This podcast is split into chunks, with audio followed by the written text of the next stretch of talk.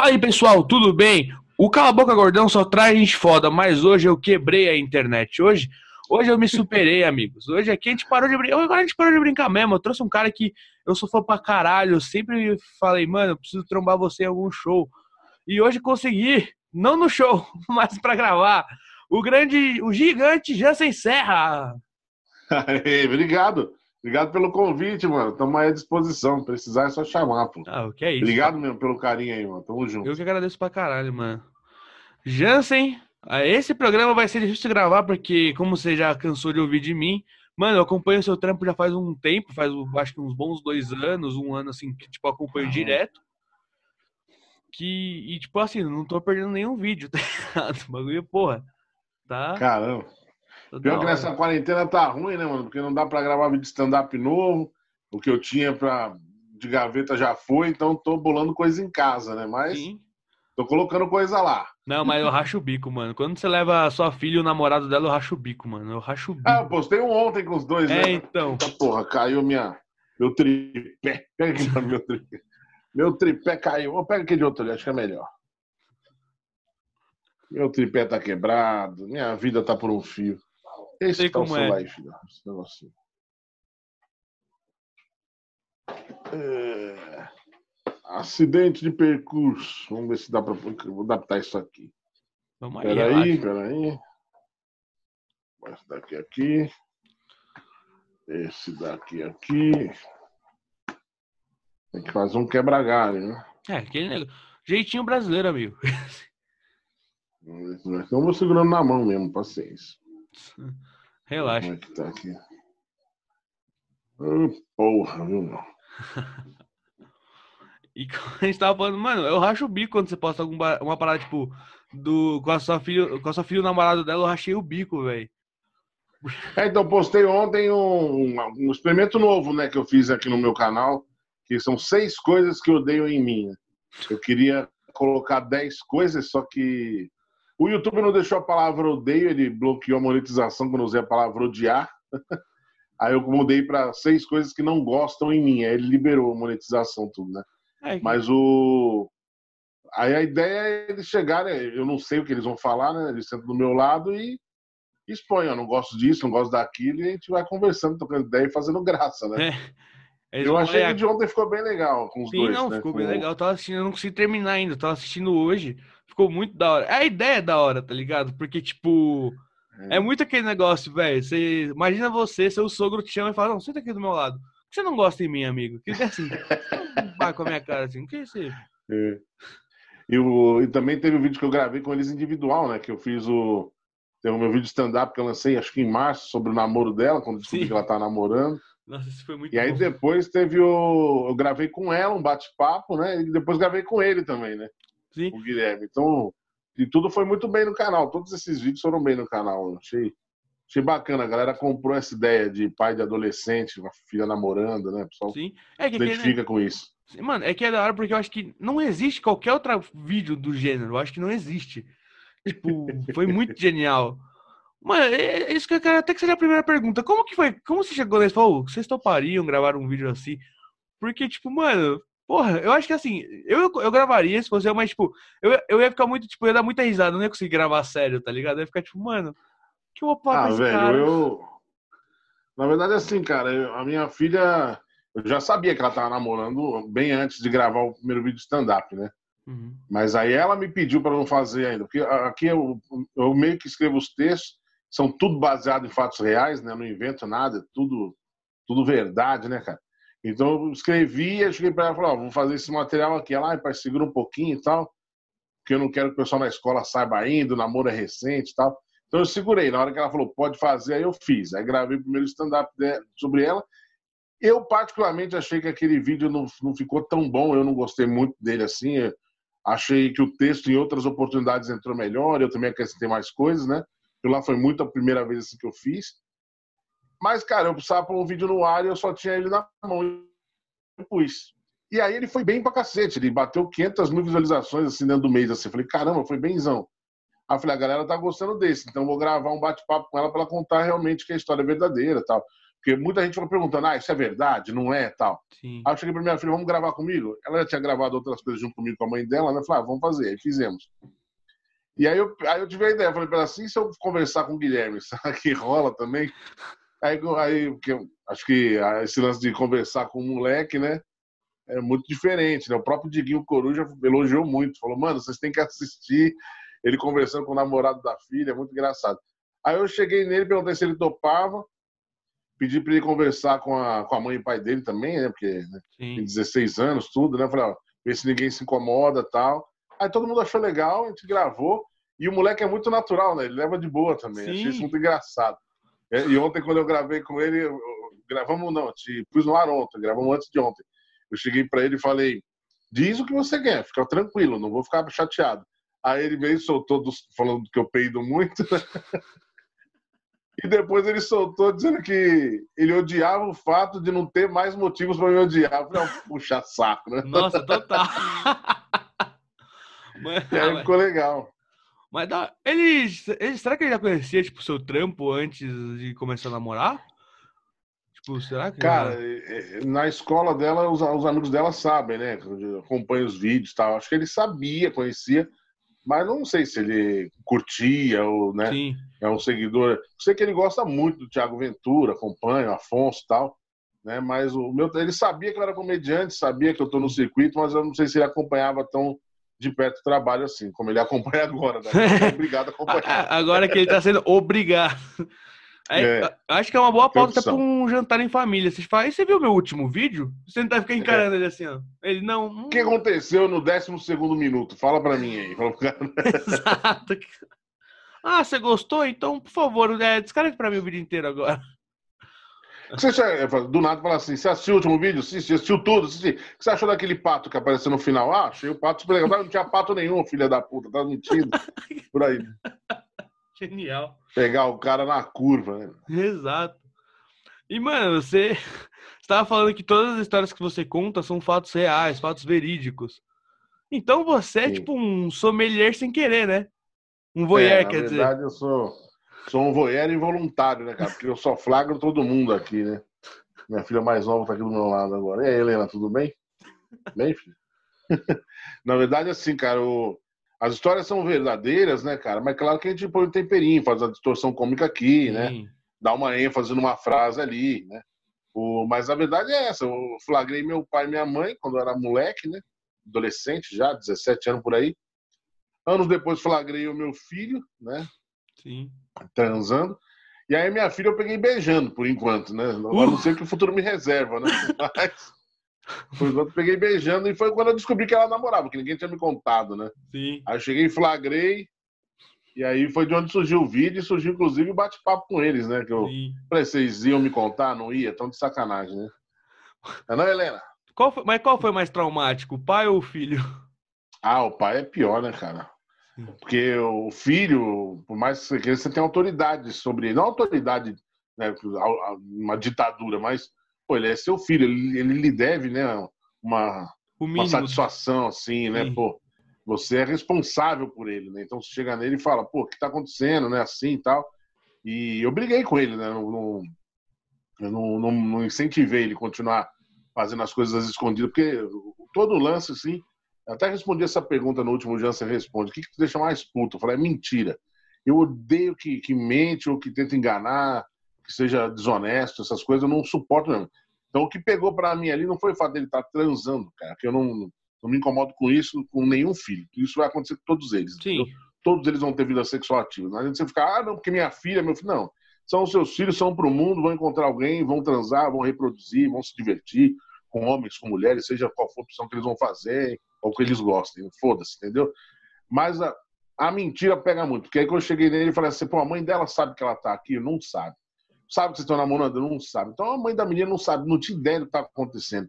Né? Não é sabia foda. que estava com o namorado, não sabia onde estava. Falei, imagina se é um filho meu que está por aí, eu não sei o que ele está fazendo e tal. Então foi aí que pegou, né? Que aí eu briguei com ele por causa disso, né? Mas aí eu escrevi o texto, né? Fiz as piadas Exato. Porque eu preciso ganhar a vida, né? Exato. Isso é meu ganha-pão. Então, eu fiz a também. Agora, com meu pai e com a minha mãe, cara, você não tem ação sobre eles, né? Você é só constrangimento mesmo, né? Você Sim. sai do quarto, flagra aquilo, e seu pai caga pra você, como que diz, mano, cai fora que eu quero transar, que você tá me atrapalhando. Porra, bicho. Não tem o que você fazer, né? É. O pessoal vai falar, Agora, ok. Sai chorando. É. é. exatamente, tem que fazer, né, cara? Você só, é, só constrangimento. Com o filho rola um constrangimento, rola uma lição, você troca uma ideia e tal. Eu acho que o meu pai poderia ter tido a postura que eu tive com meu filho comigo, né? Ou vamos conversar, tal, mas meu pai falou, cai fora, mano, tá maluco? Tô transando, você tá maluco? Sai daqui. Então é pior, né, cara? Não, mas o que você falou é real, tipo, quando você falou, ah, a mãe, a mãe da menina sabe, não. Mano, tipo, se dá uma, aspas, merda, tipo, gravidez, essa boa vai chegar a falar o quê pra mãe da pessoa, tá ligado? Tipo... Não, eu vou além, cara, não precisa nem ser uma gravidez, né? Tipo, a, a mulher não sabia nem que, que os dois namoravam, a mãe da menina. Caralho. Não sabia nem o que tava acontecendo. Pô, acontece um, sei lá, a menina torce o pé, cara. Tem que levar ela pro hospital para explicar pra mãe dessa menina, não, ela tava na minha casa, se machucou, então, sabe? É, a mentira ela tem um caminho muito curto mesmo, cara. Então, prefiro sempre jogar com a verdade. Por pior que seja, cara. Fala real, cara. Fala real. Fala por isso pra galera que trampa comigo. Fala assim, não, que eu não quis te incomodar. Que incomodar, fala a verdade. O show caiu, o contratante não pagou. A gente dá um jeito, entendeu, cara? A gente conversa. Agora, agir na, na surpresa, sem saber o que tá acontecendo, aí é uma merda, cara. É não, uma merda. E um bagulho que meu pai me fala, tipo, falou, Du, por mais que eu vou ficar muito puto com a verdade, é antes eu puto com você me contando do que eu descobrindo. Que aí sim eu vou ficar muito puto, tá ligado? É, a pior coisa é você descobrir, né, cara? Pô, você pegar pela. O bagulho. Você descobrir com o negócio já fudido, aí casa caiu, né, cara? Você começa. Porque ninguém é.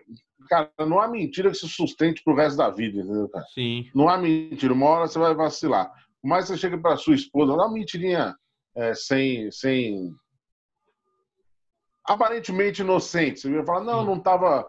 Onde você estava? Não, não estava no trabalho. Estava com meu amigo batendo um papo na esquina. Qualquer merda dessa. Sim. Pô, vai passar seis meses, você não vai lembrar mais dessa porra, mas sua mulher lembra, entendeu? Você não vai lembrar mais dela, lembra. Passa aquele dia lá, você saiu do trabalho e ficou conversando. Não, eu, eu não, viu? Aí fudeu, gente, entendeu? Aí Sim. fudeu. Você não lembra, não. Você não lembra.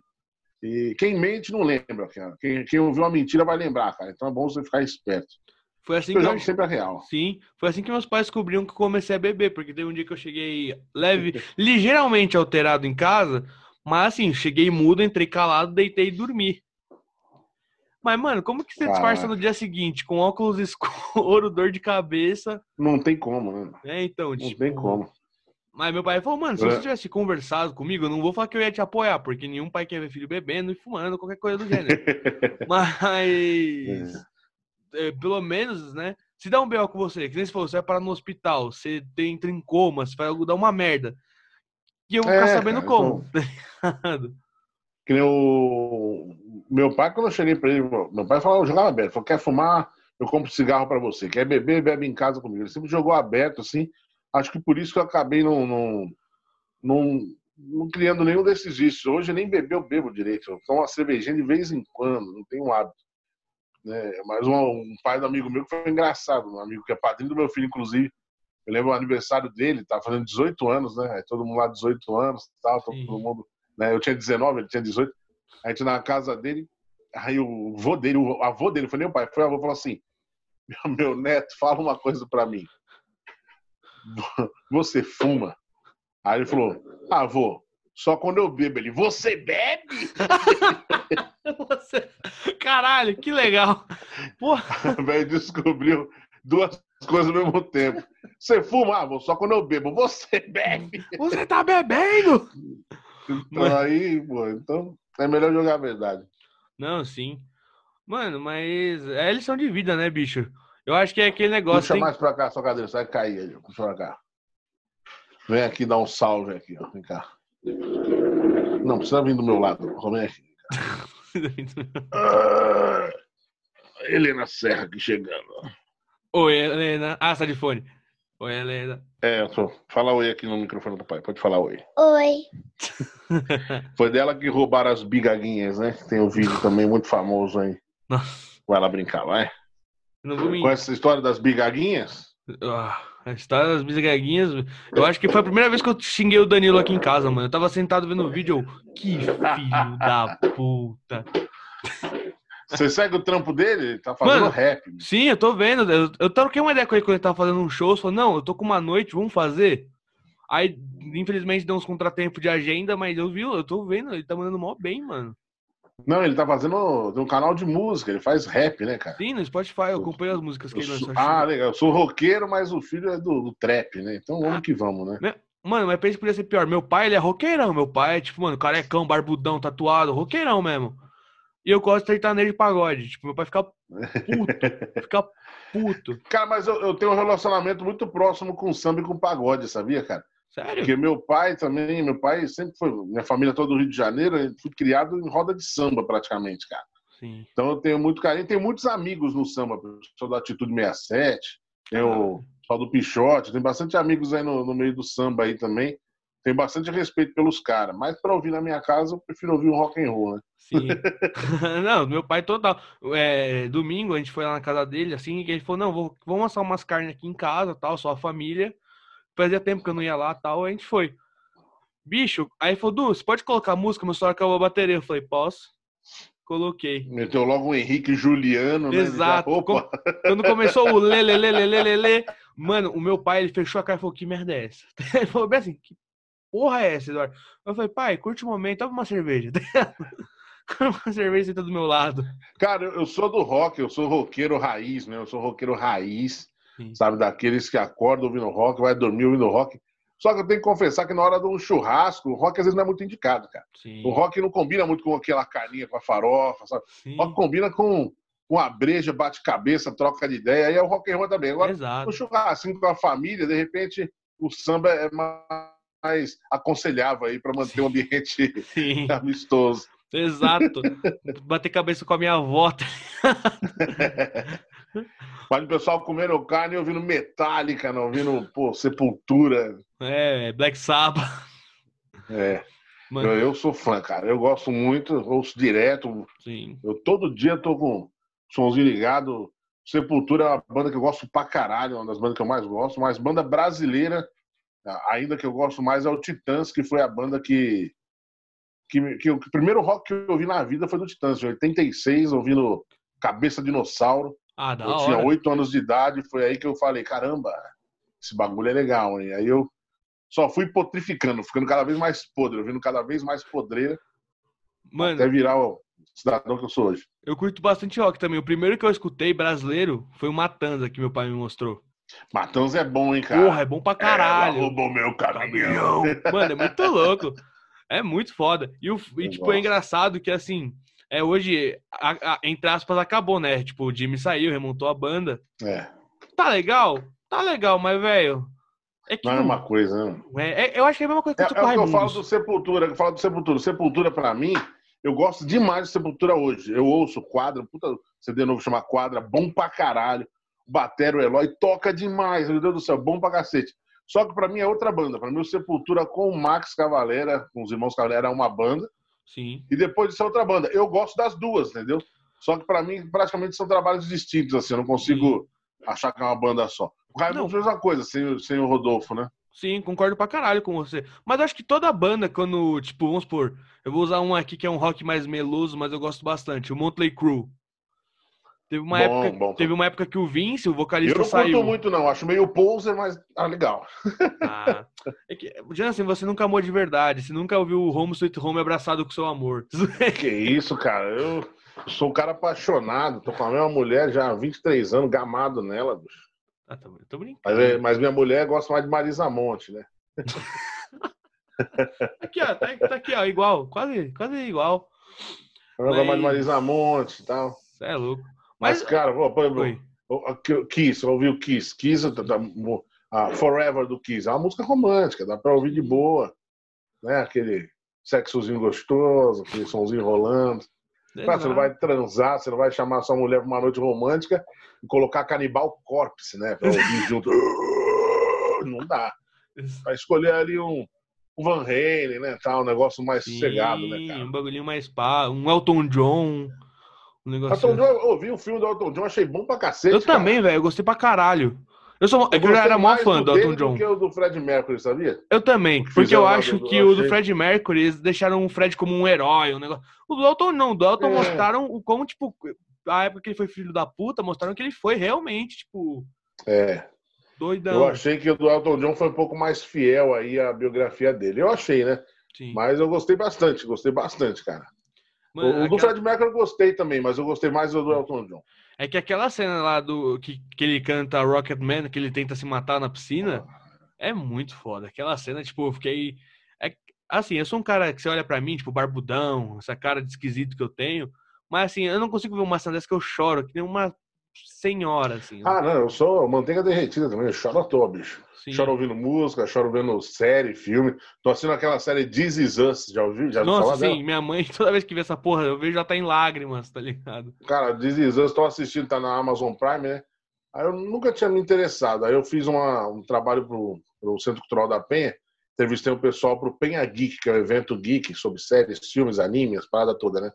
E aí o cara falou pra mim, ó, assiste This Is Us, é bom pra caramba e tal comecei a ver, pô, cada, cada episódio eu segurando as lágrimas. Eu falei, caralho, mano, tô ficando depressivo vendo essa porra, mas não consigo parar de ver. Sei como é. Mano, cara, eu sou tão chorão, sou tão chorão, eu já chorei, eu chorei no final do filme uma babá quase perfeita, cara. Vamos falar desse filme? Já, do Robbie Williams, não é? Isso, esse mesmo. No final do filme, quando ele abre a porta e ele tá lá. É, quem não viu, dando spoiler, né? Mas é. spoiler é uma babá quase perfeita. Oh, meu Deus, né? A, então. Abre a porta e ele tá lá pra receber, pra ficar com os filhos e tal. Porra, aquela cena eu não aguento, cara. Tudo que envolve família me emociona muito, né? Sim. Aquele Modern Family também, que tá no Netflix agora, aí, Família Moderna. Eu me emociono no final dos episódios também, que eles mostram o vínculo familiar e tal. Eu falei, cara, Sim. tudo que envolve família derruba o Jansão. Eu sei como, eu sei como é. Mano, pra você ter uma ideia, eu chorei em Velozes e Furiosos no set, que tem a homenagem pro ator lá que faleceu. Ah, eu também, eu também. Mano, eu, eu chorei no cinema vendo isso então, aí. Então, eu tava no cinema assim. Aí, com a, com a menina do lado. Eu a mão do meu filho, cara. Fala, fala você primeiro. É, eu tava com a menina do meu lado, ido com uma, com uma mina assim, acho que da escola na época, assim, falei, vamos ver e tal. Mano, eu, a mina, tipo, olhando pra minha cara, tipo, mano, que porra é essa? Eu, tipo. Não, foda é que eu tava sentado, eu, aí tinha um, um banco vago, uma poltrona vaga, e meu filho tava na, na ponta, né? A gente pegou cantão assim no cinema. Eu tava no corredor, ele na ponta tinha um banco no meio. Aí na hora que veio a homenagem, eu cheguei, peguei na mão dele assim, eu emocionado, lágrima chorando. Falei, é um momento pai e filho, né? Peguei na mão dele aqui, aí só deu ele tirando a mãozinha de leve, sabe, ele tá passando a mão dele. Como quem diz, porra, que mico, né, meu? Que vergonha alheia, esse gordo chorando. Aí eu falei, ah, que porra, meu mano, foda. Eu me emociono facilmente. Sim. Teatro também. Ah, mano, eu vi o, o especial do Ventura, né? agora o Poucas, me emocionei também assistindo Sim. o Netflix. Um filme que, que ali, eu... por exemplo, no caso desse especial do Ventura, não é só o fato do especial, né, cara? Sim. É um é, eu sou amigo, eu, eu, eu, não, eu sou, conheço ele há muitos anos, a gente é amigo também. Sim. Sabe, eu lembro quando fazia show dele lá, nove anos atrás, quando eu comecei na comédia fazendo show com ele, é, né, era um outro cara, assim, ele na correria também, tava, né? E você vê o cara hoje, sabe, com mais de 10 anos de carreira e porra, primeiro no top 10 lá do Netflix. Sim. Cara, tudo isso já deixa a gente emocionado. Aí você vai assistir, passa uma mensagem legal também, pô, então é muito Sim. legal, né, cara? Eu não emociono fácil. Não, eu também. Você já viu, já, você curte a saga Rock Balboa? Porra, tem todos em casa aqui. Bicho, o 6. O 6 eu vi todos. com meu pai. Foi uma cena que, tipo assim, meu pai também curte muito rock. Quando a gente viu o 6 a primeira vez, no discurso motivacional pro filho dele, tava eu e meu pai abraçados chorando na sala. Tá ligado? Tipo, ah, eu, vou ser, eu vou sempre te apoiar, uns bagulho assim, sabe? Cara, eu sou muito fã do Stallone, cara. Sim. Adoro o Stallone, o filme dele. Eu, do, do, rock eu tenho todos, Rambo, só não tenho o último. Eu tenho Condenação Brutal em casa, que é dele também, Tango e Cat, tem tudo aqui. Caralho. Em DVD, né? Ah, eu sou então... fãzaço do Stallone, cara. Se um dia a gente ficar amigo apondeu e aí você tá fudido, que você só vai. Porra, cadê o filme do rock? Porque, mano. É, vamos assistir. Tem o, eu tinha do Indiana Jones, cara, eu emprestei e não me devolveram, acredita nisso? Nossa, tinha é, um boxezinho é muita Indiana da Jones. né, velho? Eu, eu tinha esse e o do De Volta pro Futuro. Foram dois que eu emprestei, não voltou, eu nunca mais emprestei porra nenhuma. É bem assim que assistir colar lá em casa a gente vê junto lá. Exato. Mas, mano. É, porra, o... bicho. É que, assim, rock tem uma ligação especial para mim, porque eu, meu pai lutava e eu lutava também. Antes de virar humorista, eu lutava. Eu também treinei boxe, cara. Não, mas eu era do Gil. Só que, tipo, era uma parada que, tipo assim, o meu pai na, no meio ele foi muito foda, tipo, ele ficou conhecido. E, tipo. Você é da família Grace, cara? Quase. a, gente, a, gente era, a gente era os Grace sem fama. Ah, o mas... Grace que ralou, né? É, a gente foi. Nem que gente... os Grace ralaram também, mas vocês são Grace que ralaram e não tiveram reconhecimento. Exato. E, tipo, mano, foi muito da hora, porque no 6 mostra uma mensagem muito legal, né? Tipo. É foda.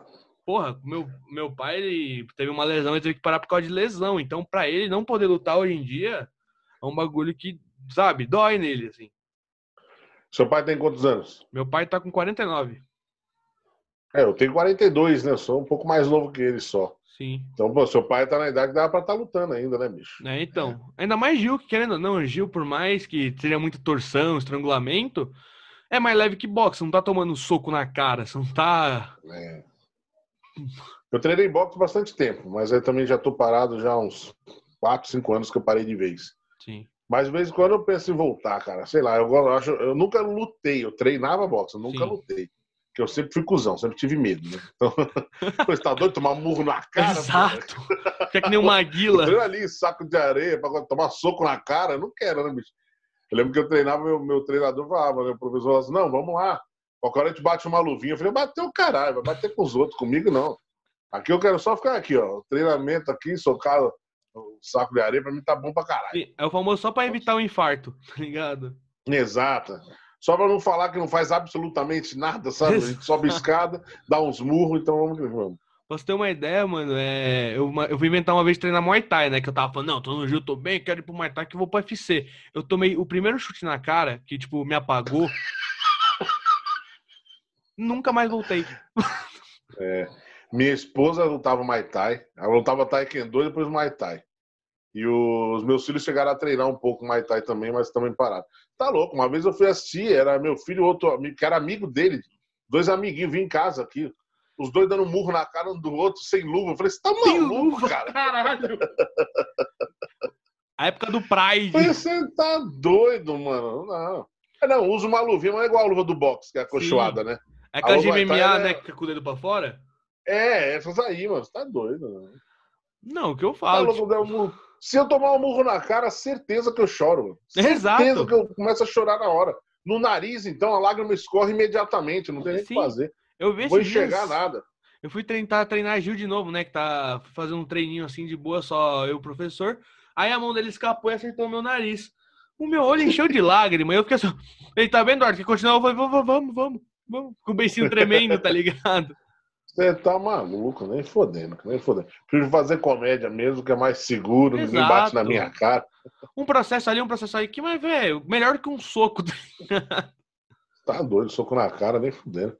Meu pai nunca bateu na minha cara, só põe na cara dos outros. Você é maluco, nem Exato. Fudendo. E o pior é que, é que assim, eu sou sujo, se eu tomar um soco na cara, eu vou ficar puto, vou querer começar a arrancar a orelha, na maldade. Não, se eu, se eu tomar um soco na cara, eu vou pegar uma cadeira e tacar nas costas de alguém. certeza, cadeira. Certeza tomar um soco na cara, não, tranquilo, vou cantar um pedaço de pau, alguma coisa. Falei, então toma. Vai na cantina da academia. esportiva imediatamente. Fala, acabou, não tem esporte mais. Agora é violência gratuita mesmo, entendeu? Agora eu vou te apresentar tá o estilo de luta punk, tá ligado? Tá doido, bicho. Não, é, mas eu assisto boxe ainda. Tem uns canais que eu acompanho aqui no. Sou inscrito no, no YouTube, eu acompanho no Instagram também. Eu gosto muito de boxe, cara. Eu gosto pra caralho. Sempre Sim. gostei. Por causa do rock. Quando eu era moleque, meu pai me fez assistir, né? A gente assistiu junto, todos os. Na época, os quatro primeiro, depois saiu o quinto, o sexto, né? O uhum. quinto eu não gosto muito, não, pra ser não, sincero. o acho quinto pra mim não existe. Devagar, né? Pra mim, o quinto não Até existe. a fotografia dele é ruim, né, cara? A Exato. imagem assim. Não, aquela luta na rua do Rock usando artifícios, eu acho ridículo. Ele, tipo, tentando estrangular o cara. Eu falei, ah, mano, que vai tomar no cu. Vira uma luta de rua, vira Street Fighter, né? Mano? É. Então, é, mas aí eu assisti com meu pai, e aí eu peguei gosto pelo boxe, aí mais pra frente. Aí bem mais pra frente, já com uns 20 anos de idade, eu comecei a treinar, tal, parei, voltei. Aquela coisa, quando eu tinha um tempinho livre, eu me, me, me inscrevi numa academia perto do trabalho, perto de casa, ia lá duas vezes por semana dar, dar pular uma corda, dar um soco nas paradas lá. Só que hoje em dia eu não consigo mais pular corda, né? Com esse peso que eu tô, se eu pular corda já era tornozelo, né? Então... E como é? Nessa quarentena eu falei, não, vou comprar uma corda aqui que eu vou pular corda todo dia, vou perder peso essa quarentena. Eu pulei o primeiro dia, eu acordei no dia seguinte e não conseguia andar. As pernas é doía, tremia. Eu falava, mano, que? Pular corda é um puta de um treino, cara. É foda mesmo. Sim. Eu Mas... lembro quando a gente ia treinar boxe, a gente ficava 20 minutos pulando corda, Sim. cara. 20 minutos. Eu sei. Só pra começar o treino. 20 minutos, tum, tum, tum, pulando lá. 20 minutos. Aí depois ia fazer outros aeróbicos, aí vinha pros treinos né, de movimentação, depois ia dar uns. Cara, você via passar uma hora e meia, assim, você nem, se, você nem ligava o tempo tinha passado. Sim. Mas era muito bom, cara. Era legal demais, muito divertido. Quando tem uma galera legal, fica muito divertido. Sim. Quando eu treinava Muay Thai, tinha um exercício que era tipo assim. É, era tipo um sparring, mas tipo, não era para bater, era só de encostar, assim, sem ficar esquivando da, do cara encostar. Mas quando ele encostava na sua cabeça, tinha que ficar pulando corda, tipo, cinco minutos, vamos supor. Caraca. E eu sou anão. O meu braço, ele não vai muito longe. Meu braço é isso aqui, ó, não vai longe. E eu sempre caía com os caras, tipo, com a envergadura de 6 mil metros, tá ligado? Puta que pariu. Mano, teve um treino que eu pulei tanta corda que, tipo, eu fiquei com, com o pulso assim, ó, depois, ó, duas horas sem pular corda, só assim, ó. Que eu fiquei, tipo, mano. Meu Deus do céu. Eu não parava de pular, eu não conseguia ganhar. Aí o professor ainda ficava é zoando. Foda. É, Eduardo, não sei o quê. Eu, mas o que, que eu posso o que é o tamanho do braço desse desgraçado? Cada volta, né? O cara entra pela direita para bater na minha orelha do lado esquerdo, né? Exato. Eu fico puto. É foda, bicho, é foda. E, mano, agora falando de um pouco de comédia. Você... É, vamos falar de comédia, né? é... Você já era engraçado desde pequeno ou foi uma parada que foi, tipo, depois de velho que você foi vendo de fazer? Cara, eu não sou engraçado até hoje, eu não sou engraçado. Não sou cara engraçado. Eu sou sincero, entendeu? Diferente. eu sou sincero, foi foda. Não, na verdade, assim, eu, eu sempre me comuniquei bem. Na verdade, assim, nunca fui o cara mais engraçado da turma, mas eu sempre tive facilidade de me comunicar com as pessoas. Eu sempre tive facilidade em falar na frente na hora de, de apresentar um trabalho, na escola. Sempre tive facilidade em improvisar alguma coisinha assim, sabe? Que puxasse uma risada da galera. Mas eu não era, tipo, a alma da festa, nem o cara mais bagunceiro da sala. Não era. Até porque eu sempre fui bom aluno, cara. Eu sempre gostei de passar de ano. A única vez que eu repeti de ano, que eu fui um vagabundo, eu me arrependi amargamente, porque eu achei uma perda de tempo ter que fazer um ano inteiro de novo. Falei, puta que pariu tudo de novo, sabe? Mas nunca foi mais engraçado. Eu sempre me comuniquei bem. E aí, e sempre gostei muito de comédia, de filmes de comédia, né? Aí lá pelos anos 90 ali meu pai comprou um videocassete, acho que foi em 92, 89, 90 por aí vai. Na época da Copa de 90, meu pai comprou um videocassete num consórcio. Ele começou a alugar filmes, aí ele alugou o especial do Ed Murphy. A gente era muito fã do Ed Murphy com Tira da Pesada tal. Ele comprou. Então foi o meu primeiro contato com uma comédia stand-up foi ali. Né? Eu lembro que meu pai ficou meio até meio assim de eu assistir com ele, porque tinha muito palavrão tal, não sei o quê. Sim. Mas ele falou: ah, foda-se, assiste aí, caralho. Eu assisti com ele. e anos depois, isso foi no início dos anos 90, e anos, anos depois, quando fui assistir Seinfeld, que eu vi a abertura do Seinfeld dele, microfone ali e tal, fazendo abertura e tal. E aí que eu fui saber que aquilo era comédia stand-up. Eu falei, caramba, então aquilo que eu vi com o Ed Murphy lá um tempo atrás também é comédia stand-up. Puta que pariu, que legal. E eu fãzaço de comédia, né? Corra que a polícia vem aí, a Pet Cinto Piloto Sumiu, Top Secret, é, Monty Python, tudo isso eu sempre assisti muito. Mel Brooks, tudo, tudo, tudo. Sempre gostei muito, muito mesmo de comédia. E aí eu decidi, depois de, quando já estava com comecei a namorar minha esposa com 19, 18, 19 anos. Quando eu tinha uns 20, 21, fui fazer teatro, por, por incentivo dela. Sim. E eu falei, ah, então agora fazer teatro, vamos ver se eu faço umas comédias, né? Aí fiz curso de teatro, fiz aula livre e nunca ninguém me colocou para fazer comédia. Sempre fiz drama, drama, drama. A única coisa que eu fiz de comédia foi a cantora Careca, que não era bem uma comédia, era um teatro absurdo, né, a cantora Careca. Sim. Que é muito bom, inclusive, do Ionesco, uma peça bem histórica e tal. E foi mais próximo que eu cheguei de uma comédia, que a gente arrancava umas risadas assim. E aí, em 2010 já, eu fui assistir um amigo meu que estava começando a fazer stand-up comedy, nem faz mais, desistiu. E aí eu estava com, com a galera assim na mesa e comecei a contar os casos de família para eles, minha, na época já da, da, minha namorada, que já esposa no caso, né, que já era esposa, meu pai, família, comecei a trocar ideia na mesa, todo mundo rindo, rindo, rindo. Aí meu amigo chegou e falou assim: você não quer fazer uns três minutinhos aí, não? Você é ator também? Faz lá. Eu falei: você tá maluco, cara? Não. Que isso? Nunca fiz isso na vida. Não, vai lá, faz. que, que eu tenho que fazer? Não, conta no palco que está contando aqui na mesa. Aí eu fui lá e fiz, né, cara? Subi no palco, contei as histórias que eu tava contando, mas eu fiz tudo errado, né? Contei as histórias lá, contei anedota, contei piada da internet, já contei piada até do Costinha, fui contando, sabe? Fiquei lá uns oito minutos, sete, sei lá. E o pessoal riu muito, foi bem legal. Quando eu saí do palco, falei, caramba, mano, muito legal fazer o povo rir, eu quero fazer isso. Aí tinha um professor meu de teatro na mesa, me chamou, falou, é, você gostou? Eu falei, adorei. Ele, Gostou de stand-up? Eu falei, adorei. Eu falei, então vai aprender, porque você fez na stand-up não. Ele falou pra mim. Ah, legal. Ele falou, vai aprender, porque você contou piada pronta, você contou piada na internet, o stand-up ele é autoral. Aí vai procurar saber, posso te ajudar também com algum material. Aí ele me mandou da Judy Carter, eu fui ler. E aí eu escrevi meu primeiro texto de stand-up, que inclusive vou, vou repostar ele nessa sexta-feira no meu canal que eu achei aqui uma gravação de 2014 dele, vou colocar no ar. Oh, meu primeiro texto stand-up.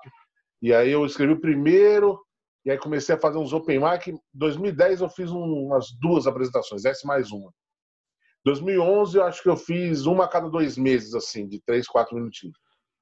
E aí em 2012, que eu fui no, na noite do Mickey Aberto, que tinha no Frei Café e Coisinhas, é, que aí é uma noite bem tradicional para iniciante, né? É open mic. Aí lá eu apresentei esse material que eu escrevi em 2010, mais umas outras que, mais umas outras que eu escrevi, minha piada do Dolly, é desse ano já também, que é o texto que está no meu especial. E aí eu apresentei lá, cara, e dali eu conheci uma galera, comecei, todo mundo me chamar para fazer roupa em outros lugares, e posso dizer que desde ali, 2012, no Frei Café e Coisinhas, da Noite do Mica Aberto, até antes da pandemia, eu não tinha passado mais do que cinco dias sem fazer stand-up na vida. Sim. Até mesmo, sei lá, fim de ano, sempre rolava um showzinho, vai. Entre Natal e Ano Novo não tinha, mas logo na primeira semana de janeiro eu já tinha alguma coisa para fazer. Sim. Então, assim, eu até chegar nesse tempo da pandemia, desde 2012 eu não, tinha, eu não ficava tanto tempo sem, sem subir no palco para fazer stand-up. E aí a paixão pegou, transformei a paixão em profissão, né? Pouquinhos gradativos, fui trocando de profissão. Trabalhava com call center também, né? Fazia teatro paralelo larguei o telemarketing, fui pro, de corpo e alma pro, pro stand-up comedy e, tô nessa aí que você sabe agora. Sim, dá, hora pra caralho, da hora pra caralho. Eu acho engraçado que você falou que você nunca ficou tanto tempo sem fazer show. Porque eu tenho só um ano de comédia, né? Eu comecei em abril do ano passado e tô aí. E, mano, de abril até janeiro, vamos por assim, que aí eu comecei a faculdade também, eu tinha feito 120 shows. Eu tava, tipo, me metendo em todos os lugares possíveis e impossíveis, tá ligado? Pra ir. Eu ficava indo, tipo, mano, achava, minha família é ficava isso, é. puta, ficava tipo, nossa, Eduardo, você tá indo pra puta, nem vai ganhar dinheiro. Eu falo, mas, meu, vocês não sabem como é da hora fazer, velho. Vocês não têm a noção é, E o stand-up, cara, o stand-up comedy, é, uma coisa que a galera que tá começando precisa muito saber é que é, um, é uma profissão de longo prazo, cara. Você não Sim. vai ganhar dinheiro imediatamente. Então, é isso que você está fazendo é o certo. Vai se meter a fazer show, faz o máximo que você puder.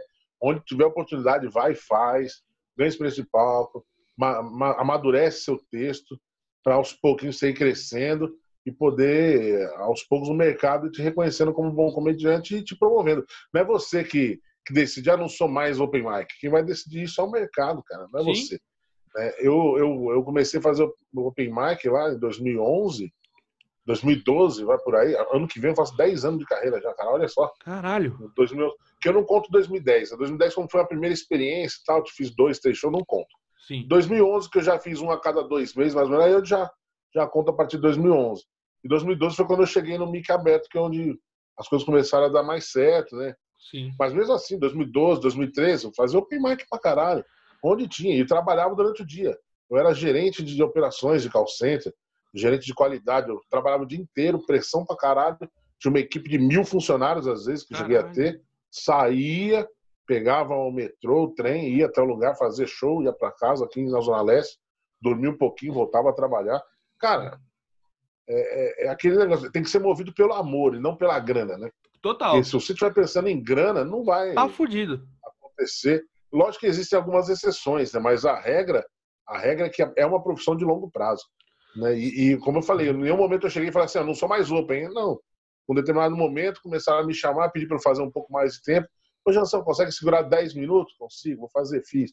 Consegue segurar 12? Segurei. Consegue 15? Pô, vem de convidado na próxima, vou te pagar um cachê. Aí começou a rolar, entendeu? Sim. Eu, não, em nenhum momento, eu tentei me impor, né? Falar assim, ó, vou pensar bem, eu já tô, tô com 42 anos, tô 42, ano com 43, eu comecei a fazer comédia com 33 anos de idade, stand-up. Já, já era um senhor, já, né, mano? Da, da galera que começa agora com 19, 18. Vitor Amar, que é um grande amigo meu, começou com 16 anos. É, então. Então você eu, vê que a galera começa jovem. Né? É, então. então. Eu comecei na comédia com 33, cara, já. Tô com 42 agora. Então é, é, é, o negócio tem que ter paciência. E se você não curtir, não, não for apaixonado por isso, não tem jeito, cara. Você não vai aguentar. Você vai, vai se iludir, vai correr atrás um tempo, vai cansar e vai procurar outra coisa para fazer. Exato, é, é foda. Mas eu acho que é muito. Eu acho que stand-up também é muito gratificante. Tipo, vamos supor, você história tipo um Thiago Ventura da vida, assim. Quando você olha para trás, você deve olhar hoje, você deve ficar, tipo. Eu acho que deve até assustar um pouco. Deve falar, tipo, caralho. Há 10 anos atrás eu, tipo, era, sei lá, trampava num banco, ou que nem você trabalhava no call center e hoje, tipo, mano, eu tô vivendo de uma parada que eu gosto de fazer, tá ligado? Eu não tenho esse prazer em fazer. É, o Ventura, ele era, trabalhava no Bradesco, o Ventura, né? Quando eu conheci o Ventura, ele estava nessa mudança, tava, tinha acabado de sair do banco. Eu lembro até hoje que eu fazia um show com ele no quintal do espeto, na Lapa. Eu, o Ventura, eu era bem iniciante, né? O Ventura tem mais tempo que eu, né? Se eu vou fazer, se eu tô com nove, ele deve ter uns, uns 11, 12 anos de comédia. Ele tem é uns dois, três anos a mais que eu, é. Especial. É, ele tem, ele tem uns dois, três anos a mais que eu de comédia. E, pô, naquela época eu já admirava ele, porque ele já tinha feito lá, a Record lá na Hickman tal, tinha se destacado lá tudo. É, ele usava uma roupa listrada na época tal. Eu lembro que eu, ele foi fazer o show de conversando no, no carro dele, me dando uma carona depois. Ele falou para mim, ele falou assim, cara, converse com o máximo de comediantes que você tiver, porque a galera que tem mais experiência que você tem muito para te ensinar. Então presta Sim. atenção, ouve o que os caras têm para te dizer e, e, vai praticando, faça o máximo de shows que você puder. Ele nem precisava ter me falado daquilo, cara. A gente acabado de se conhecer, mas eu percebi que falei, porra, o cara tem uma visão de futuro, né, cara? E é isso que eu peguei para minha vida também. Aí quando eu olho para trás, assim, e vejo toda a galera que, pô, que naquela época eu tava começando, os caras tinham um pouco mais de tempo, como Di Lopes, Márcio Donato, sabe, o próprio Ventura, a, a galera toda ali que tava começando naquela época, hoje estão tudo. Aí o Vitor Sarro, que também tem bastante experiência, e fora os consagrados, né? O Rabin, Meireles, toda essa galera, você quando tá começando, fala, caramba, olha esses caras. E aí você hoje faz shows e faz, eu já fiz várias vezes, comédia ao vivo, com o Rabin de MC, fiz o, Risorama, o Risorama com o Diogo Portugal, sabe? Então, pô, essas coisas assim não tem preço. É, o Afonso Padilha, quando eu lanço um videozinho, o Padilha manda uma mensagem para mim, ô Gordão, gostei desse, pô, me dá umas dicas.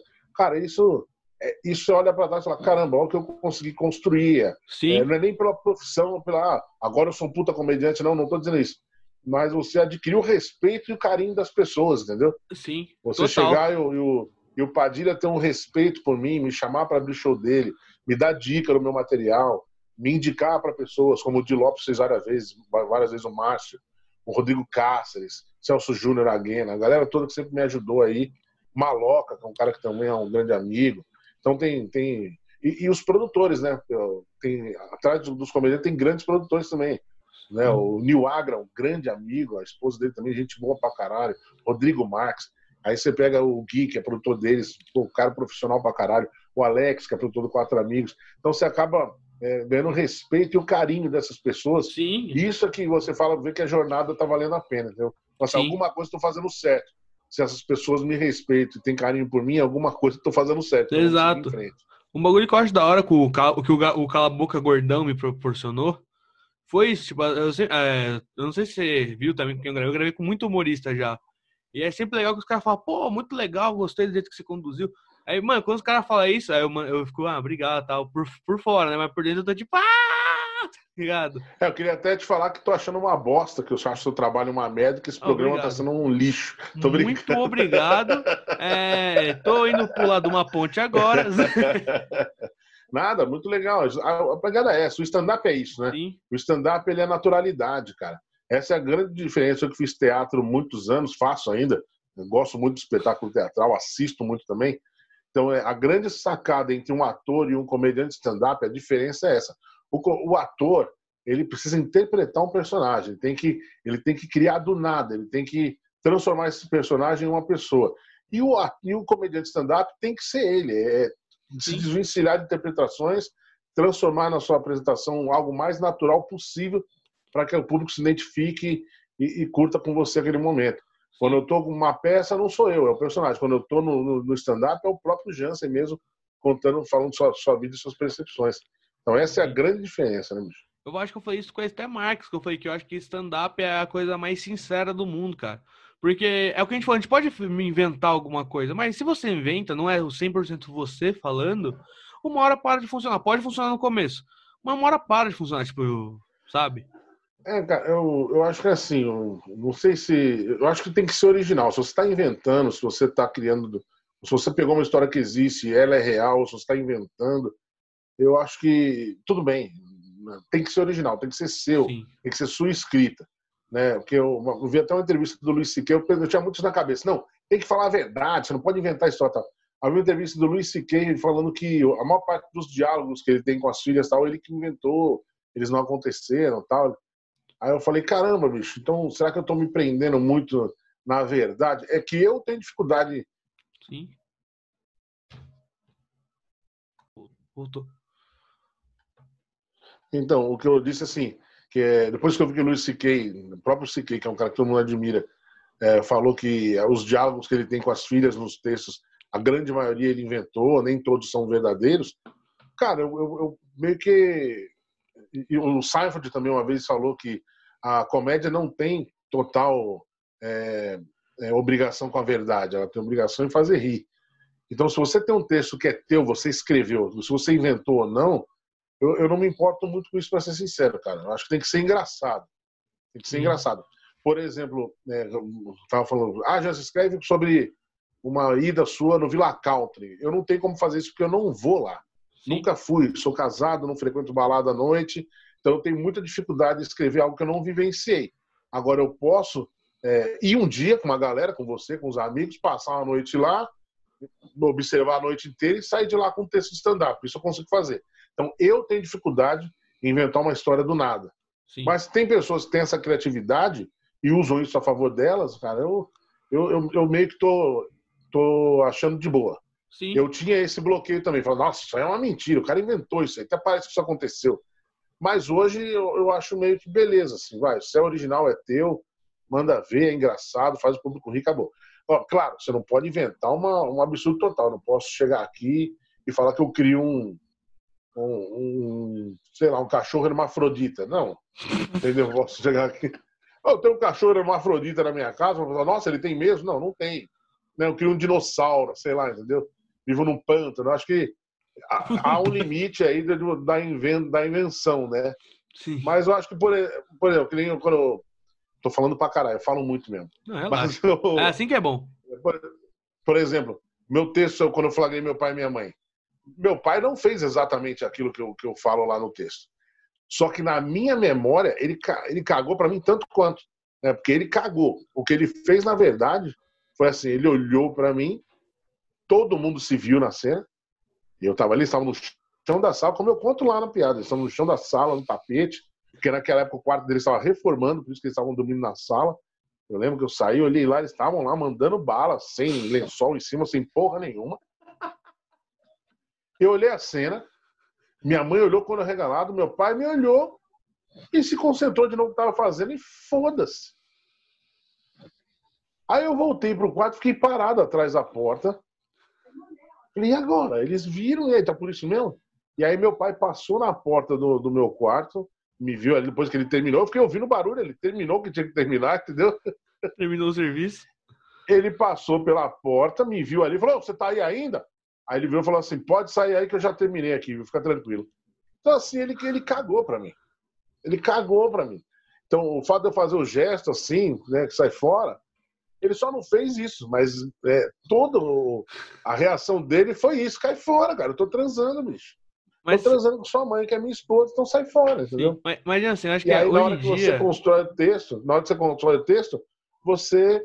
É, a comédia te dá essa possibilidade de você distorcer, misturar a sua, a sua lembrança com suas emoções e, e colocar ali uma verdade, entendeu, Sim. cara? É isso. Mas, assim, vamos falar a verdade. Hoje em dia, com você casado e três filhos, você entende um pouco o lado do seu pai, né? ah, com certeza, Eu nunca mais transei sossegado, cara. nunca mais. A última vez que eu transei sossegado foi em 99, acho. Meu filho mais velho é de 2001, então acho que foi em 2000 por aí, antes dela engravidar. Caralho, que a gente... mesmo ano que o Danilo, a gente tem a mesma idade. É, o Danilo é de 2000.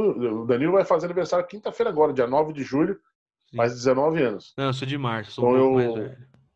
É, é de mar... a gente casou em março, a gente casou 17 de março, eu e a mãe dele.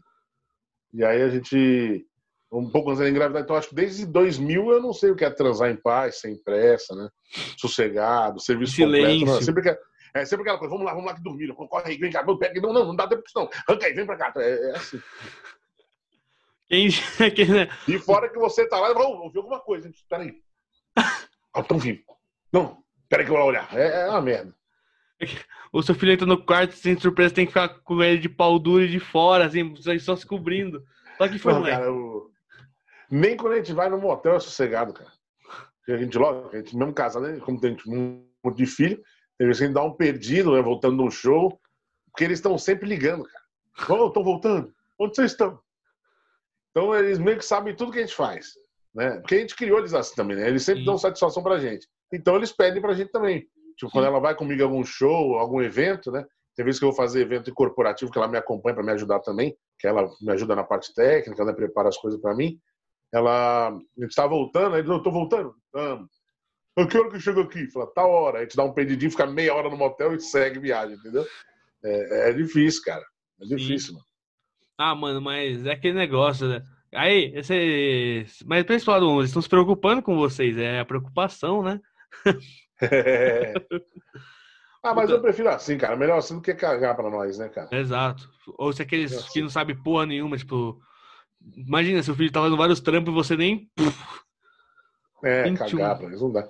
Tem um amigo meu que conta uma história, cara, que eu queria muito transformar isso numa piada, mas só esse trechinho é muito engraçado. Ele fala que ele pegou os pais transando, que ele abriu a porta do quarto, a mãe tava em cima do pai, cavalgando, né, cara? Aí diz quando os dois olharam, a mãe dele se fingiu desmaio. Oh! Mano, que... E que aí ele ficou olhando e o pai abraçou a mãe. Aí o pai abraçou a mãe e falou: Vai lá, filho, a mamãe tá passando mal, já vou lá, vai lá, filho. Aí falou: Pô, você não tava quicando ainda há pouco aí, porra. Puta que o pariu. Esqueceu, ela tava cavalgando, quando olhou, ah, ah. puta merda. Mano, e graças a Deus, de nunca não é flagrar. Flagrei. Acho que graças a Deus eu nunca flagrei ninguém. Nunca? Num, graças a Deus. Ah, cara, eu, eu nunca fui flagrado, mas eu acho que, que o som eles já ouviram algumas vezes. Agora, o visual eles nunca pegaram, não. Mas o, eu, o pior de tudo não é o flagrar, é o pós-flagra, né, cara? É o constrangimento de você olhar pra cara da tua mãe e do teu pai e falar: caralho, meu pai tava sapecando a minha mãe ainda há pouco ali e ela te servindo um pãozinho com manteiga, né? Aí fala, quer um leitinho, quer um TT, quer um TT, quer leitinho? É. Quer um leitinho, você já pensa, quer um TT, quer um TT. Não, quer um café com leite. Pô, é foda, cara. Mano. É foda, mano. O meu filho foi constrangedor já, cara, que eu saí de lá sem saber o que eu falaria para ele, eu não tinha ideia. Sim. Eu só queria sair dali, né? Foi, foi flagrado, né? Ele viu, eu vi, ele tá ligado. Foi outro que cagou para mim também, né? O pessoal, acho que o pessoal foda-se que ele viu. Vamos continuar. Né? Que se dane que esse gordo tá aí, né? Vamos continuar transando. ah, mas assim. Aí o. O lado do seu Não, filho aí, eu aí... entendo que é, mano, hormônios bombásticos. É. A gente não tem muita oportunidade. Quando a gente tem, amigo, a gente tem que. Ah, viu? Foda-se, depois a gente nada conversa. Nada vai me impedir, né? Exato, nada. Contra tudo e contra todos, né? Mas aí eu, eu lembro que eu, eu entrei. Cara, foi num dia do jogo do Brasil na Copa do Mundo, isso aí. Foi, era a Copa do Mundo, jogo do Brasil. E eu lembro que eu entrei assim, que eu ia ver o jogo na, na minha sala. Eu lembro que eu desci, eu tava aqui, minha mulher saiu, eu tava aqui no meu escritóriozinho. Eu, eu, minha mulher saiu, falou: vou terminar de escrever um negócio que vou descer para ver o jogo.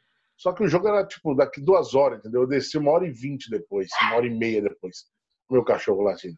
Aí na hora que eu desci, é, que eu vi tudo fechado, aí eu comecei a fazer toda aquela cena que eu descrevo, que eu descrevo no texto. Pô, tô chegando, comecei a bater nas coisas, bater pé, comecei a fazer barulho, sabe? Gritei pro meu sogro, meu sogro mora na casa da frente, eu moro na casa do fundo. Falei, sogrão! na época, no, no texto, falava, vamos ver um DVD, mas na verdade, vamos ver o jogo para ele, né? Eu falei DVD porque eu não queria deixar com data de validade a piada. Tipo, ah, Sim. essa piada foi na Copa, de, né? Aí, em vez de, de, jogo, eu falei DVD na piada.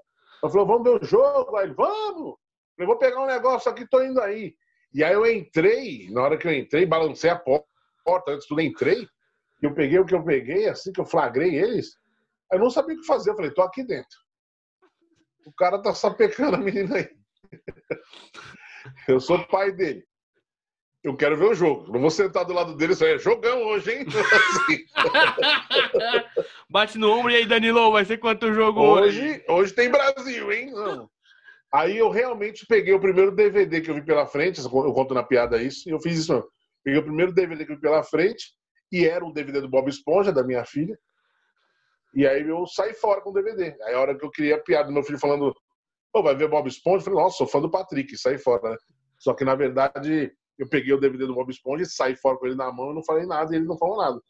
E aí eu sentei aqui no meu escritório e falei, e agora, o que eu faço? Aí eu liguei na Globo.com, falei, vou ver o jogo aqui no computador, não vai ter jeito, né? E aí, 20 minutos depois, ele tava aqui em cima para conversar comigo. Ele, ele se trocou, levou a mina até o ponto de ônibus, sei lá o que ele fez aí.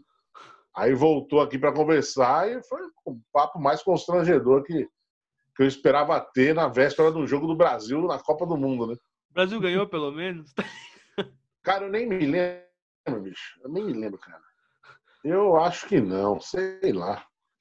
Entendeu? É. De jogo do Corinthians eu lembro mais do que do Brasil, pra ser não, sincero. Também, esse Coringão, esse Coringão maluco, velho. Você é louco. Eu lembro perfeitamente onde eu tava no dia da Libertadores, no dia do título da Libertadores. Ah, eu lembro também. Eu, lembro, eu lembro cara, onde eu tava, eu já é bem mais velho, né?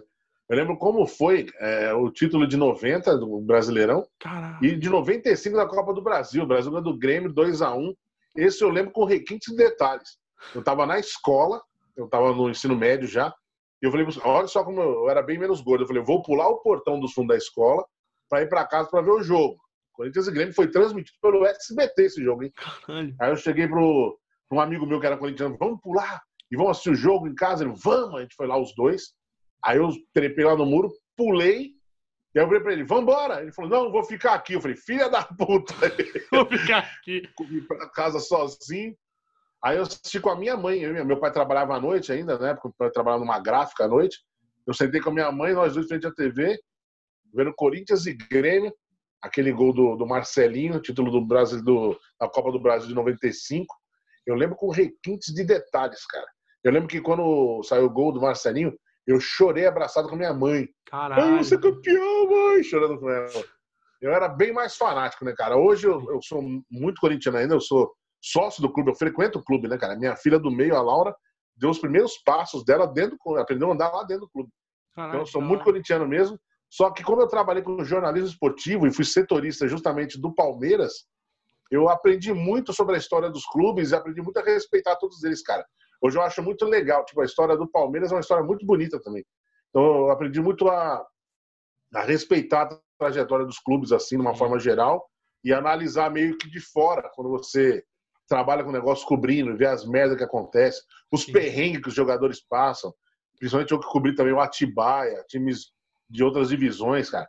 Você vê o, a, a, a incerteza do cara que tá jogando hoje a Série A2, A3 do, do Paulistão e não sabe o que vai fazer no semestre que vem, cara. Então é, é a gente vê muito glamour da, da primeira divisão, mas a gente não, não vê os caras que estão penando lá para buscar um lugar ao sol. Então eu comecei a ver muito esporte de uma forma geral com outros olhos depois que eu trabalhei indiretamente com isso, cara. Sim. É que o foda é que eu sou muito clubista, bicho. Eu sou muito clube. Pode ter sido pênalti assim, descarado. Pode ter sido o Gil dando um murro na boca do Dudu dentro da área que eu falo, não foi pênalti.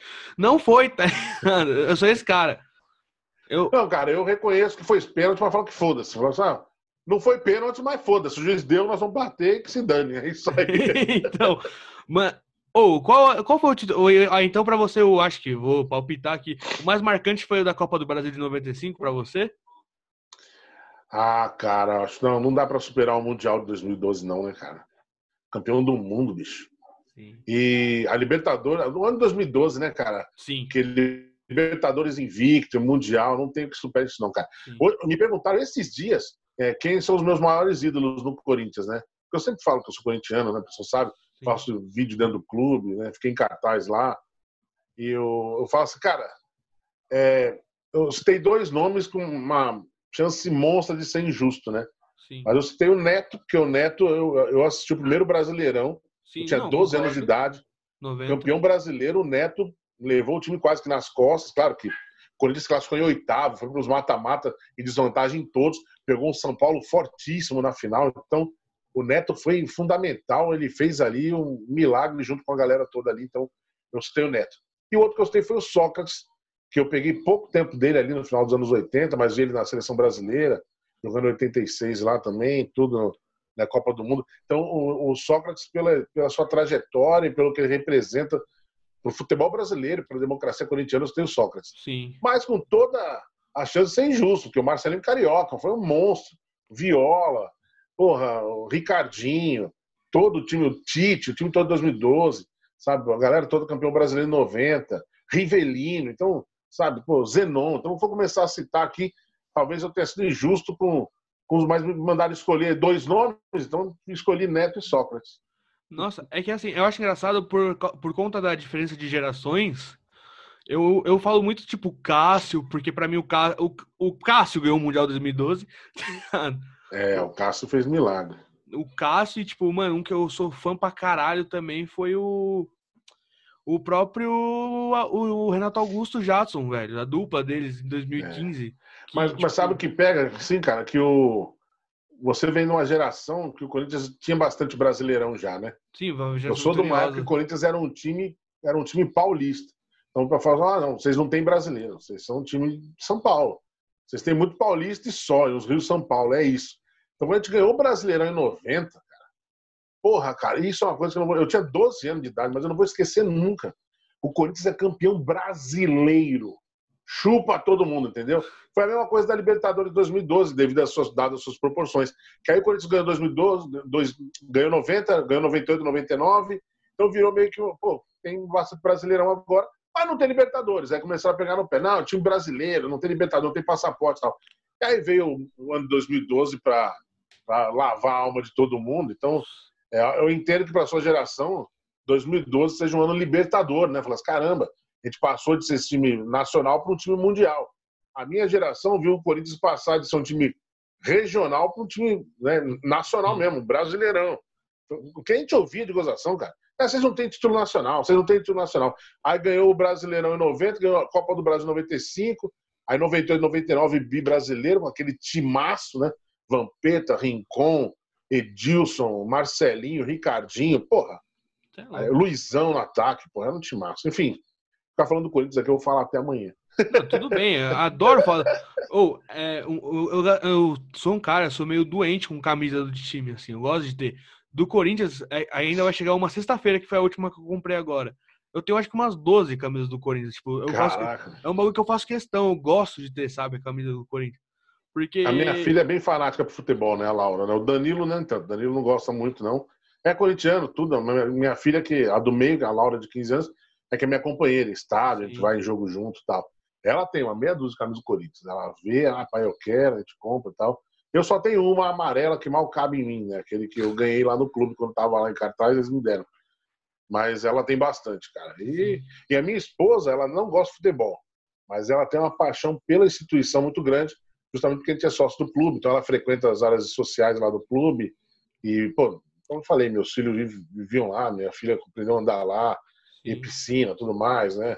Então, minha mulher ela tem um carinho muito grande pela instituição. Então, se você chegar e falar alguma coisa mal do Corinthians, ela vai defender o clube. Vai Sim. falar, foda-se se vai para a última divisão, se o futebol vai acabar, mas o clube ela quer defender, entendeu?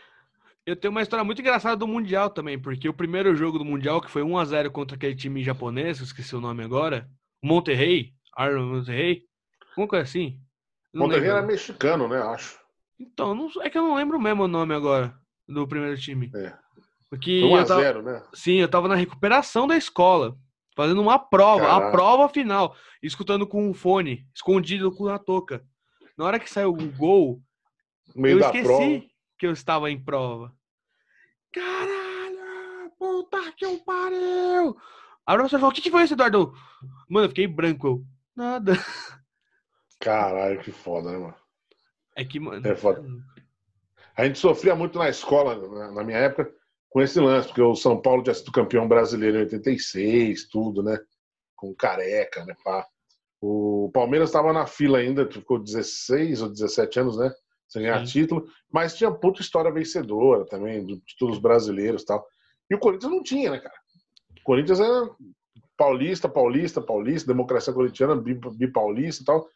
Então eu, eu via muita gozação, muita gozação. Aí quando ganhou o título, ainda mais em 90, classificou em oitavo e foi em desvantagem para todas as fases e pegou o São Paulo na final, que todo mundo falando, ah, São Paulo vai passear em cima do Corinthians. O Corinthians ganhou os dois jogos, foi gol do, do Tupanzinho, né, cara? Então foi. O grande Tupanzinho, velho. É...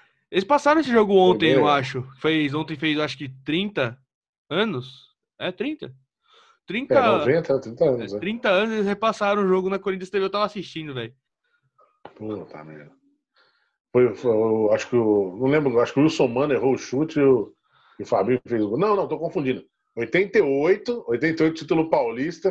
Sim. O Wilson Mano errou o chute e o Viola veio de carrinho assim e fez o gol. Sim. Aí ele. Viola tinha acho que 16 anos, 17, sei lá. Era um menino. Então foi isso aí. O, o Wilson Mano errou o chute e o Viola fez. Nesse ano teve jogada lá na pequena área, o Tupanzinho quase que entrou com bola e tudo lá jogando também. Mas foi, porra, cara, é. É muito bacana, cara, ver, ver, essa história, né, cara? O Corinthians e sua história com jogadores de nome estranho. Bendito Romarinho. Romarinho, no primeiro toque na bola, fez o gol contra o Boca. Na final, Realmente. de cavadinha. Mano, ele tava muito. Ele, eu, eu tenho. Eu e meu amigo, a gente tem uma teoria que ele tava cheirado aquele dia. Ele tinha cheirado pó. Porque, mano. Falam dele que ele vai voltar agora, estão falando aí, né? Tão meu sonho. O meu sonho. Se ele volta, eu juro por Deus que eu faço questão de comprar uma camisa escrito Romarinho. Foda-se. Porque, mano. Velho, ele é contra o Palmeiras, velho. O bichão ficava 50 jogos sem fazer um gol. Jogava contra o Palmeiras, Cara, caixa. E, e, o, e, o, Danilo contra o São Paulo também, Nossa. bicho. Danilo, Caramba, mano. O cara mais injustiçado para mim da história do Corinthians foi o Danilo, velho. Ele, junto com o Ralf, são os dois é. mais injustiçados. Pode crer, né, cara? Na história recente do clube, são esses dois mesmo, bicho. Foda. Mas o, é engraçado como o futebol é, né, cara? Porque se você pegar. Existem fases onde os times se destacam muito. Né? São Paulo, na era do Tele, estava ganhando tudo. Depois veio o Palmeiras, na época com a Parmalat lá tal. Depois veio o Cruzeiro com o Luxemburgo lá como técnico, então, o Alex jogar no, no Cruzeiro até Corinthians 98, 99 e tal. Então, é engraçado como cada ano que se passa um time brasileiro assume assim a, a, a, o protagonismo, né? Sim. No, no, território nacional e até ganhando Libertadores e tudo mais. Isso não acontece muito na Espanha, por exemplo, na Itália. Sempre são os mesmos caras. Sim. Todo, todo santo ano é Barcelona e Real Madrid, Barcelona e Real Madrid. Raramente chega um Atlético de Madrid, um outro clube, né? É, é engraçado isso, né? O, por isso o Campeonato Brasileiro é tão difícil, porque a, a galera tem que lidar não só com a dificuldade dentro do campo, mas como fora também, né? Sim. Cara? Quem é fala isso foda. foi o Carlos Alberto, que ele falou que, tipo, mano, se eu jogo mal na Europa, passo o próximo jogo, talvez eu fique no banco, mas eu volto e foda-se. Se eu jogo mal aqui no Brasil, vai ter nego querendo matar minha família, vai ter nego querendo destruir meu carro, vai ter nego xingando, sabe? Tipo, é uma pressão. É, é, é, engraçado, mas é uma puta pressão. Imagina, tipo, você tá suave, você. É. É que assim, para mim, o André Balada. Como aconteceu na Copa de 90, acho, né? O zagueiro da, da Colômbia fez um gol contra. E mataram e ele. mataram o cara depois, né? É, então, Foda. tipo, mano. Pra mim, ó, o André Balada, por exemplo, quando jogou no Corinthians, eu tranquilamente teria destruído o carro dele naquele pênalti contra o Nacional. tranquilamente. e o Pato também, cara, quando bateu aquele pênalti ridículo. Tem como, bicho. É, um amigo meu tem o um livro do Tite. Roger Guedes também. O Roger também. Não, Roger Guedes não, pô. Roger Flores, né? Sim. Também, quando jogou no Corinthians, chutou uma bola pro alto. É, falou, porra, você pega o cara falou, caralho, você treina para isso, filha da puta. Você vai cobrar um pênalti, chuta desse jeito, vai se foder, né, cara? Sim. Que no Brasil a gente não leva muito na esportiva essas coisas, não. Exato. E, mas um amigo meu tem o um livro da história do Tite. Que ele fala que nesse dia Caralho. os caras queriam quebrar o pato, tipo, no dentro do vestiário. Os caras queriam bater no pato. É, é que, tipo, não deixaram, mas, tipo, falam que o Cássio, o Júlio César, todos eles queriam, tipo, bater no, no pato para machucar.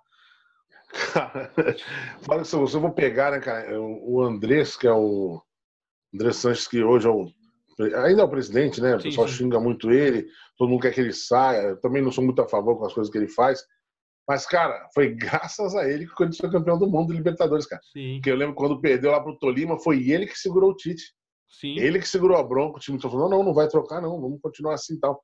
Se naquela ocasião ele, movido pela emoção, pela opinião pública, troca time, comissão, cara quatro, a gente nunca ia ganhar Libertadores no Mundial ano seguinte. Porque provavelmente viria um Mano Menezes, um, alguma coisa assim, tipo, mais do um mesmo. Um trabalho do zero, entendeu? É. Sim. E aí o negócio já estava se estruturando já. Então é, é engraçado isso, né? Como a sequência de trabalho faz diferença aqui no Brasil. Raramente isso acontece. Se você pegar os times que vêm que, que vem subindo da divisão de acesso, quase todos eles mantêm a comissão, cara, lá da A3, A2, até chegar na 1 e tal. Né? Mas é. Infelizmente no Brasil, um time de muita torcida, né, cara? Mano, Sim. Não tem jeito. Bicho. Ah, o Palmeiras ano passado acho que trocou de técnico três, quatro vezes. É, foda. Em um ano é muito, tá ligado? é. Não dá tempo de fazer nada, cara. Não dá é, tempo então. de trabalhar, né? Mas já Porque assim... o Brasil ainda é um país em condições com, com, é, com, proporções continentais. Sim. O cara vai jogar o Brasileirão. Hoje tá jogando contra o Juventude ou contra o Grêmio lá no Sul. Amanhã vai jogar contra o Goiás. Aí depois vai jogar contra o Fortaleza. Mano. Sim. É muita coisa que o cara faz viajando. Exato, e é aquele negócio, tipo, não tem pausa, tá ligado? Tem a pausa, vai. Fica janeiro sem jogar, mas quando vem entra fevereiro, fevereiro até dezembro. O cara joga domingo, aí segunda ele descansa, terça representa, quarta viaja. Sim. Aí vai, joga, aí na quinta também já tá voltando, faz o, uma recuperação física lá, sexta treinando de leve, porque sábado vai concentrar de novo. Assim Sim, vai. domingo viaja. Uma... É. é foda, bicho. Mas, mas é aquele negócio. Eu acho da hora os caras que falam, não, mas ele tá ganhando 500 pau por mês. Foda-se. É um ser humano, não é. deixa de ser um ser humano, tá ligado?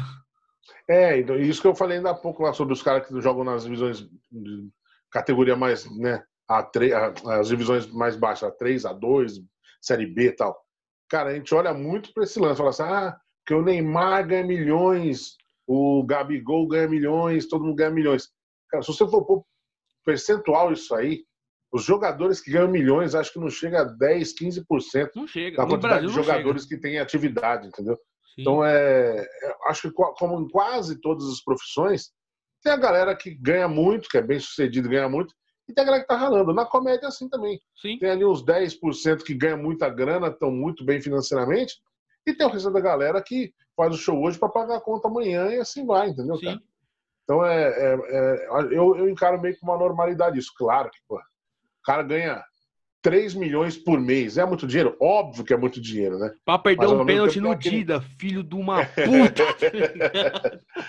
Mas, obviamente, tem aquele cara que joga lá no, no América do Rio de Janeiro, que ganha uma merreca, até tá com o salário atrasado, e não sabe o que vai fazer quando acabar o Campeonato Carioca. Ah, o próprio Vasco é assim, cara. Tipo, o Vasco é um time de primeira divisão, mas, mano, os caras tá. Quanto tempo sem? Tem jogador que lá eu acho que ficou 3, 4 meses sem receber salário, tá ligado? Por mais que receba. No Corinthians a situação tá difícil, né? É. Com essa pandemia, o Corinthians, o Santos, tá financeiramente tudo fodido, cara. Então. Sim.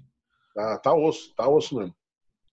É, o que eu falo, aquele estádio é da hora, adoro ir lá, porra, amo Itaquera, mas foi a maior cagada que a gente fez foi aquele estádio. Foi a maior cagada de todas, assim. Tava tudo muito bem jogando no Pacaembu, né? É, custava, comprava o Pacaembu, reformava ele, tá é, ligado? É, arrendava ele, sei lá, né? É, foda. É que na época aconteceram coisas que eu acho que a gente não, nunca vai saber, né? Com, com as obras e licitação de Copa do Mundo, a gente não sabe exatamente o que, o que rolou. A gente sabe que coisa boa não teve por trás disso aí, que a conta não fecha, né? É, mas, nunca fecha. É, mas é.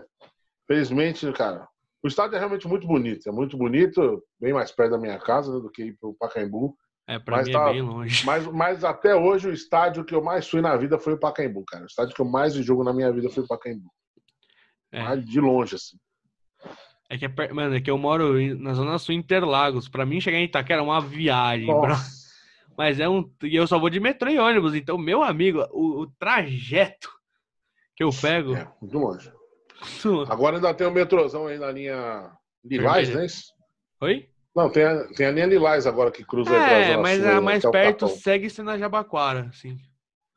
Ah, é? Mais perto ainda é Jabaquara. Ah, você mora para Interlagos, né? Sim. O, lá é Capão Redondo, né? Onde a linha vai parar lá, né? Sim. É do outro lado da marginal, né? Você mora do lado de cada marginal. Exato. Aí, tipo, mano, tem que pegar um ônibus de meia hora até o Jabaquara e do Jabaquara, meu amigo, aí vai. E vai. E... Ah, o Jabaquara vai até a luz, luz estádio, mano. É. é então. Dois palitos. Nossa, super. Dá para vir com o caderninho piado e vai escrevendo, vai trabalhando enquanto tá viajando. Exato. Nossa, cansei de fazer isso em show quando eu fazer tipo no Braz, São Miguel, fazer uma vez. Que, São Miguel é o bairro que eu moro, eu moro em São Miguel. É, então, fazer um show uma noite aí em São Miguel, que, mano, foi muito longe pra chegar, ficava lá, tipo. Não, aí eu, eu, tive que descer, acho que na Penha, e daí eu fui de Uber. Eu falei, mano, vou de Uber daqui. E deu uma grana ainda, porque Penha São Miguel não é tão pertinho, não. É, então, deu uma grana, acho que foi uns 27, 20, 30 conto de Uber. Devia ter descido na Arthur Alvim. Justo.